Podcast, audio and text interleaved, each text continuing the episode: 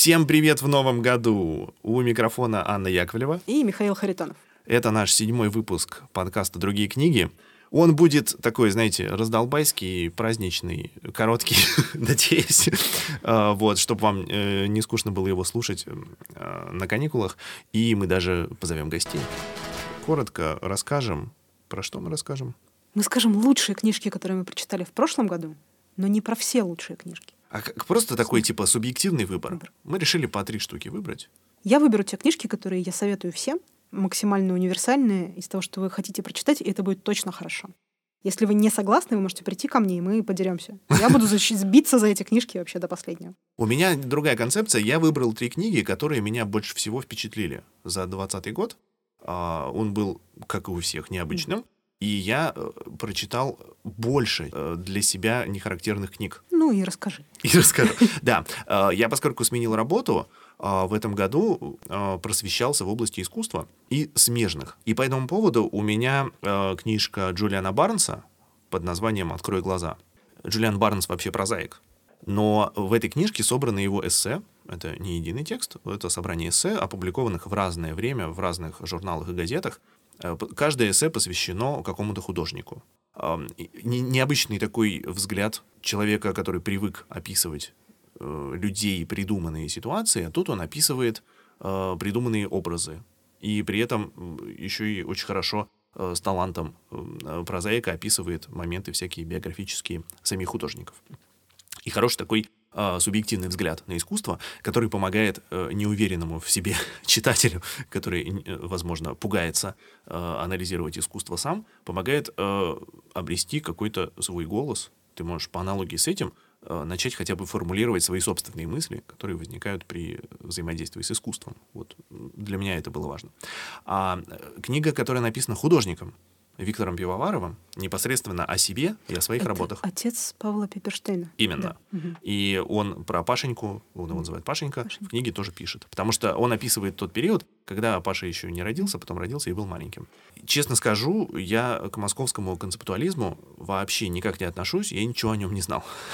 я просто знаю, что это важно, что вот есть такие художники, московский концептуализм, и это как-то для меня было все очень сложно и какие-то дебри. А тут я увидел обложку, к нам в ЦК-19 э, пришло поступление в библиотеку.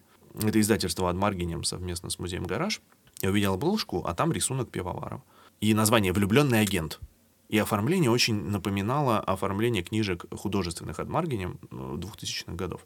Настолько увлекательно художник пишет о себе э, литературно, фантастика вообще какая-то.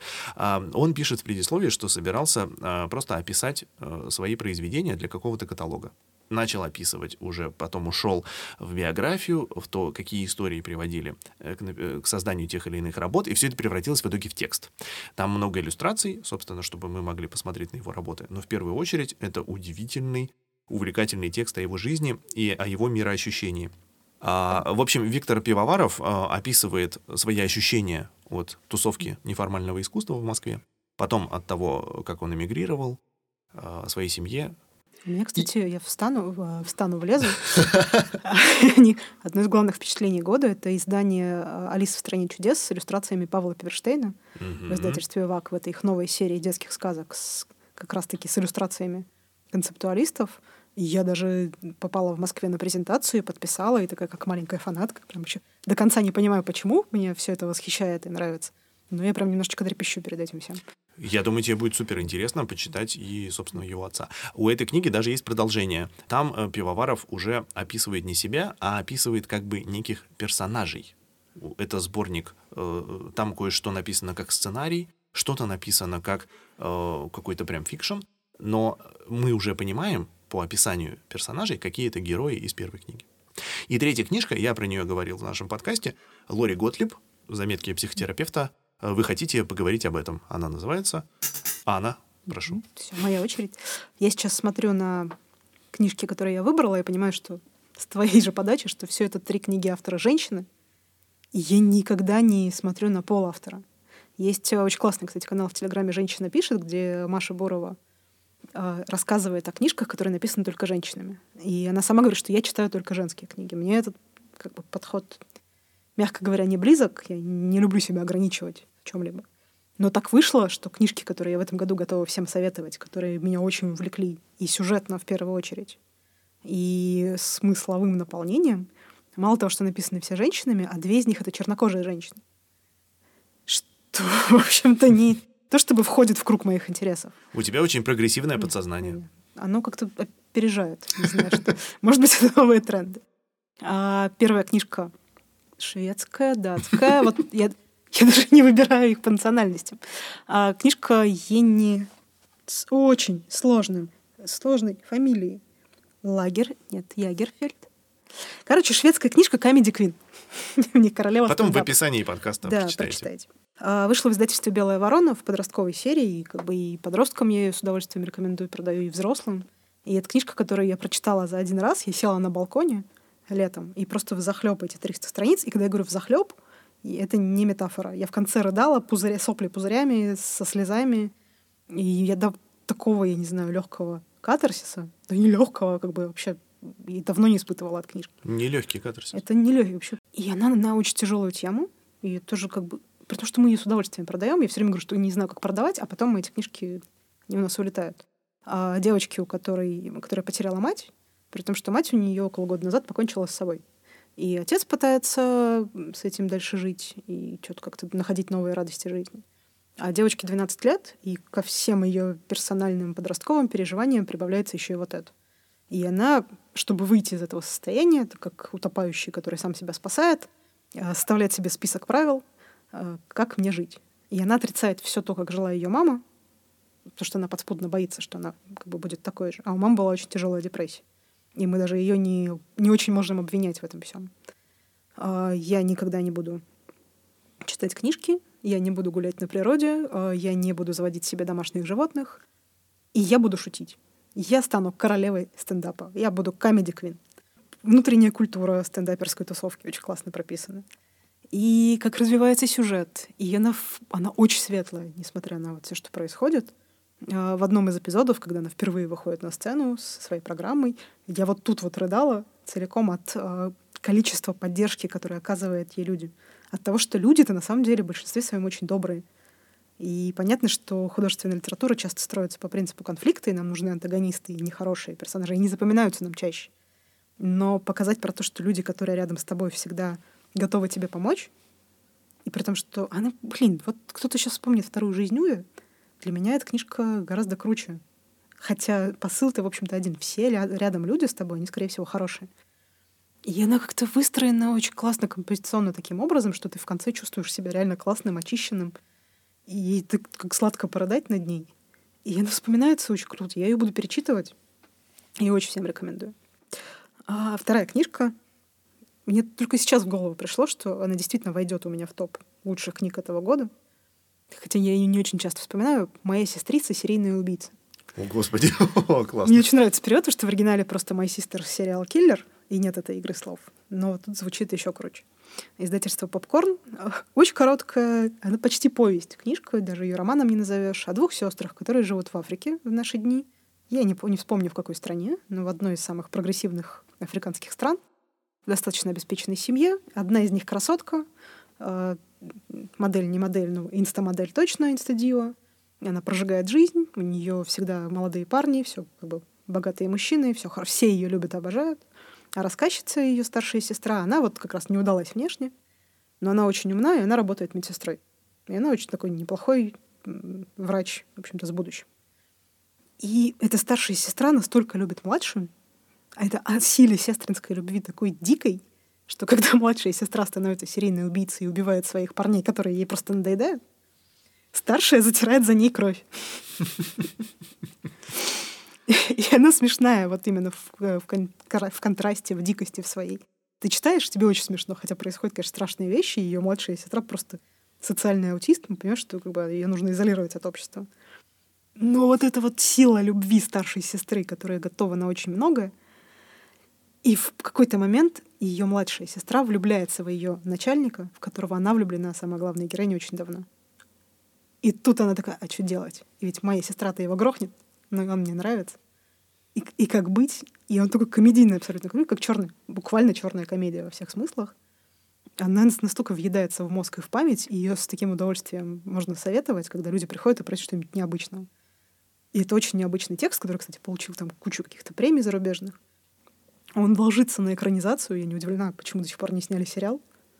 Потому что жанровая специфика книжки, она располагает просто к таким картинкам в голове. И я надеюсь, что ее будут переиздавать. Ну, вроде как там все хорошо ее допечатывают. Моя сестрица — серийная убийца. Третья книжка. Я запомнила имя автора, на удивление, Недия Акарафор. А, роман «Кто боится смерти». Он мне, наверное, вообще вот топов за топ в этом году. А, у меня были очень большие ожидания, потому что еще до выхода его анонсировали, рассказывали, что это самая крутая книжка, которую можно читать, писать и редактировать. И это тот случай, когда ты ее читаешь и понимаешь, что она еще круче, чем тебе рассказывали. При том, что она не играет ни с какими социальными, ни с актуальной повесткой, и, в принципе, является собой просто очень крутой роман, написанный э, Кэмпбелл был бы счастлив. Это прям такой тысячеликий герой. Путь героя от его рождения до исполнения его цели. И когда я рассказываю людям, во-первых, когда я про него рассказываю, у меня все время вот такие вот шары, и я брыжу слюной, и люди уже такие, окей, ладно, можешь не говорить, мы уже возьмем, уже хорошо. Мэд Макс, Гарри Поттера — немножечко «Игры престолов», все это замешать и выпустить в жизнь, получится «Кто боится смерти». Потому что это перевод буквально из каких-то африканских языков имени главной героини. Все это происходит в постапокалиптической Африке, в которой одновременно делают операции лазером, и э, процветает культура и шаманизма, и колдовства. И главная героиня, она очень сильная колдунья, но при этом она девочка, а девочки не могут быть колдунами. То есть как бы все это к нам возвращаются, все-все-все а, пережитки всего прошлого. Более того, там эти колониальные войны, разные племена между собой дерутся до смерти, а она является очень сильной колдуньей в первую очередь, потому что она дитя изнасилования, потому что ее зачли как бы на границе, опять же, там двух миров каких-то. Может быть, там спустя годы я буду про это вспоминать как какой-то guilty pleasure, но ты читаешь, и она и чтобы еще больше всяких английских терминов сюда вставить, это такой пейдж-тернер, что каждая глава кончается так, что ты перелистываешь и говоришь, не-не-не, сейчас еще одну главу испать. Классно! Так, и рекомендации от специалистов. Мы попросили рассказать для новогоднего выпуска о лучших книгах 2020 года тех, кто весь год советует вам книжки в магазине «Перемен». Всем привет, меня зовут Агния, я работаю в городском магазине «Перемен», и сейчас я расскажу про несколько любимых книжек этого года. Первое — это «Лампёшка». Я очень долго до нее добиралась, и вот в этом году наконец-то случилось. Это теперь моя большая любовь, и если вы любите что-то приключенческое, волшебное, морское, возможно, немножко пугающее и таинственное, эта книжка точно для вас. Если вдруг вы еще не читали, бегите, вам точно понравится. Вторая — это комикс вышивки от Бум книги. Когда я его читала, у меня сложилось такое ощущение, что я вот буквально сижу со всеми этими иранскими женщинами и слышу от них такие истории, которые вот нигде и никогда больше не услышала бы. Это честный, ироничный, конечно, немножко грустный диалог между героинями о их жизни, мужьях и вообще обо всем на свете. И если вы хотите немножко больше узнать про Иран или просто почувствовать атмосферу такого э, женского круга застолья, она точно для вас. Еще мне хотелось бы отметить две книжки издательства «Миф» — это «Урбан джунгли» и «Ремоделиста». «Урбан джунгли» про комнатные растения и уход за ними, и давайте честно поднимем руки те, кто в этом году, этой весной, начал выращивать и массово разводить у себя комнатные растения. Я в вашем числе. Э, там куча просто красивых фотографий растений в интерьерах, советов по уходу и истории от разных садоводов. Еще у них есть блог в Инстаграме, так что, если вы тоже неравнодушны к зеленым друзьям, то я очень советую почитать, ну или хотя бы посмотреть их блог. Ремоделисты — это книжка про дом. Все, э, кто любит дом, уют, интерьеры, э, хочет узнать про организацию пространства, вам понравится, или если вы просто любите смотреть красивые картинки с домами, тоже подойдет, и вот я получила массу удовольствия, разглядывая все-все-все, от кухонных мелочей до, не знаю, ковров. Так что, да. И, наверное, завершить я хочу все это книжка Лимонова «Старик путешествует» вышла, кажется, в марте, и она даже в апреле, наверное, она вышла посмертно, и я получила такое прям приличное удовольствие, читая его истории. Это книжка с воспоминаниями как старыми, так и новыми. И особенно мне понравилась история про его любовь к еврейским женщинам. Было забавно и немножко смешно, так что прям советую. Вот, хорошего всем дня! Привет, меня зовут Маша. Я работаю в книжном магазине «Перемен» в Новосибирском академгородке. И сегодня я расскажу про лучшие книги, которые я прочитала в 2020 году. Начну с книги «Восемь белых ночей» Андреа Асимона, которая вышла в этом году в издательстве Popcorn Books. Для меня это первая книга этого автора, и я точно буду читать еще. Если кратко, то это история двух интеллектуалов-невротиков, которые пытаются понять, стоит ли им заводить какие-то отношения или нет. Главные герои знакомятся на Рождество и последующие дни и вечера до Нового года проводят вместе в снежном Нью-Йорке. Для восьми дней эта книга довольно толстая, но все размышления и диалоги героев мне показались э, такими психологически выверенными, и именно это мне понравилось. Вторая книга — это единственная книга, которая заставила меня плакать в этом году. «Там, где раки поют» Дели Оуэнс.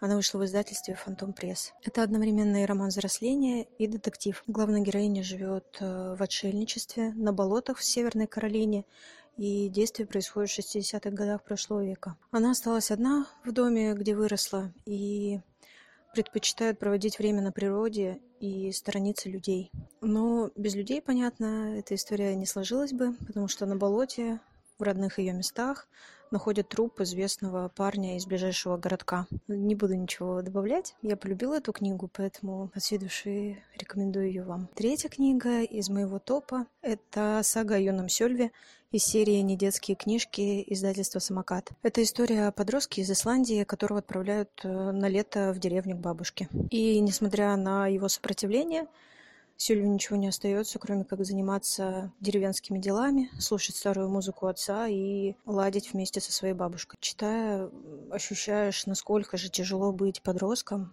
тем более парнем. Но несмотря на все неудачи и какие-то происшествия, все равно в конце остается чувство, что у Сёльви все будет хорошо. Хотя в течение книги кажется, что жизнь порой в таком возрасте это просто катастрофа. А еще в книге есть э, саундтрек, список песен, которые слушал Сёльви. Их можно найти по ходу чтения или в конце есть целый список. И вот эта музыка, она была для меня таким саундтреком этой осени полная какой-то светлой грусти. Так что еще и поэтому могу порекомендовать. Меня зовут Яна, я работаю в переменной и сейчас расскажу про лучшие книги года. Хочу начать с книг двух издательств, у которых я могу взять любую книгу и остаться в восторге. Это книги издательства No Kidding Press и издательства Индивидуум. У No Kidding любимым в этом году стали «Синеты». Это сборник мыслей Мэгги Нельсон о синем цвете, полный ее ощущений, которые завязаны на самых разных и часто противоположных ассоциациях с цветом. И две книги об интереснейших женщинах, об их жизни и отношении к творчеству. Это «Детство» Това Дитлевсон и «Быть здесь уже чудо» художницы Паули Мадерзон Беккер – у «Индивидуум» это книга «История смерти» Сергея Мохова о роли смерти в культуре. Это Беслан и Хиросима, которые тоже во многом о смерти и ее влиянии на оставшихся в живых. Также любимой книгой в этом году был «Петербургский алфавит» Софии Коловской, издательство «Питер». А, София собрала в этой очень красивой книжке самые любимые места Петербурга – и туда вошли не только какие-то известные достопримечательности города, но и ее личные рекомендации с кафе с любимыми блюдами, крышами, переулками, колодцев из домов. А еще в этом году я наконец прочитала «Назови меня своим именем» Андреа Симона от Popcorn Books и первый сезон «Спасителей сына» Мариот Мирай от э, Самоката – эти книги я точно могу считать открытием, потому что эти авторы пишут захватывающие, точно прописывая мысли героев, чувства. Там много интересных деталей, и это все заставляет, конечно, очень часто тебя плакать, но что поделать. Вообще у самоката в этом году я прочитала много, много детских книг, и почти все сразу попали в любимые. Все эти книги о приключениях героев, которым приходится справляться с разными, чаще семейными трудностями а, через помощь другим. Это «Лампешка», это книга всех вещей из классики самоката, это «Чудаки и зануды», это «Дом из маленьких кубиков». И еще отдельно хочу сказать про серию Ольги Посух, про микросупергероев, которые я покупаю своему младшему брату, ну, как бы себе на самом деле.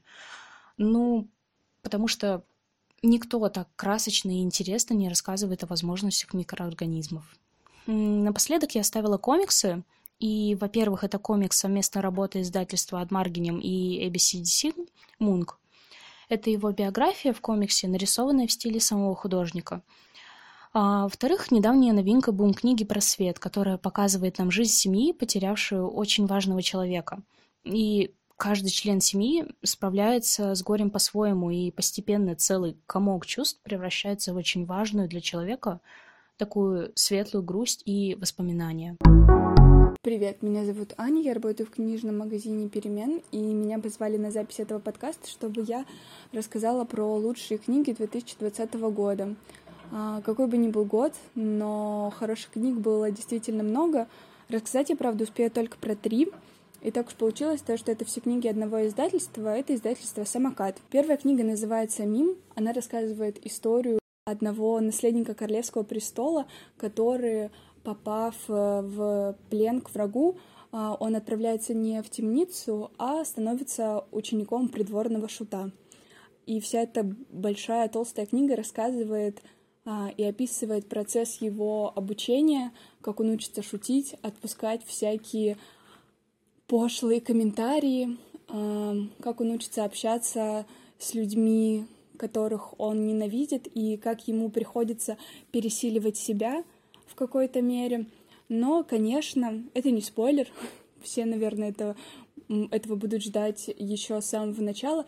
А, история заканчивается хорошо, как и положено всем подобным сказкам, но здесь самое ценное — это действительно наблюдать о том, как э, герой проходит вот этот вот этап э, смирения со своей участью, потому что в какой-то момент кажется, что он действительно там навсегда останется. Вторая книга называется «Камень, ножницы, бумага». Про нее уже в этом подкасте говорили, поэтому я скажу совсем немного. Она не веселая и затрагивает на самом деле очень тяжелый и страшный период в истории Аргентины, но если абстрагироваться от этих вещей, то это абсолютно чувственная книга про дружбу в начале первая часть ее, а, и во-вторых, во второй части это история про любовь, конечно, но что дружба, что любовь здесь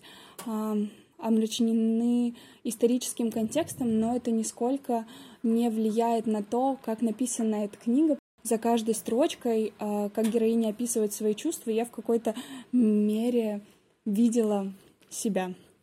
И третья книга, которую я все закончу, называется «Падение». Она, мне кажется, самой тяжелой, потому что а, от событий, которые здесь описаны, не застрахован а, ни один человек, какого бы возраста он ни был, потому что главному герою этой книги а, просто не повезло, потому что он всю жизнь жил в какой-то недосказанности и не владел достаточными знаниями о своей семье, и поэтому, когда он наконец-то а, дорастает до того, чтобы разобраться в истории, а, связанной с местом, где жил его дедушка, куда он приезжал на лето.